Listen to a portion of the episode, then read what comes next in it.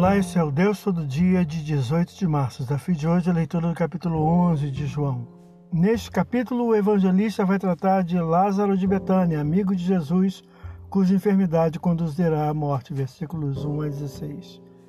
Junto às suas irmãs Marta e Maria, o reconduzirá à vida, revelando-se a ressurreição e a vida. Versículos 17 a 37. Pelo poder da ressurreição, ordena que o amigo deixe a tumba, versículo 38 a 45. Uma vez mais, os religiosos planejam assassinar a Jesus, assim como também a Lázaro.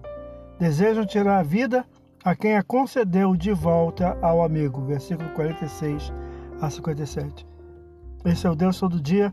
Boa leitura que você possa ouvir Deus falar através da sua palavra. Agora segue a mensagem Pensamento do Dia do pastor Eber Jamil. Até a próxima.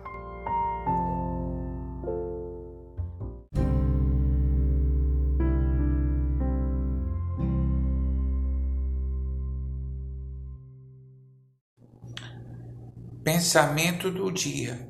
Deus não para e não deixa de ter o controle.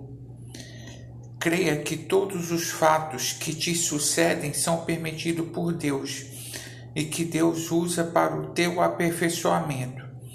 Se sofre com seus erros e escolhas erradas, aprendas as lições que vêm acompanhadas do seu arrependimento. Pastor Heber Jamil, que Deus te abençoe.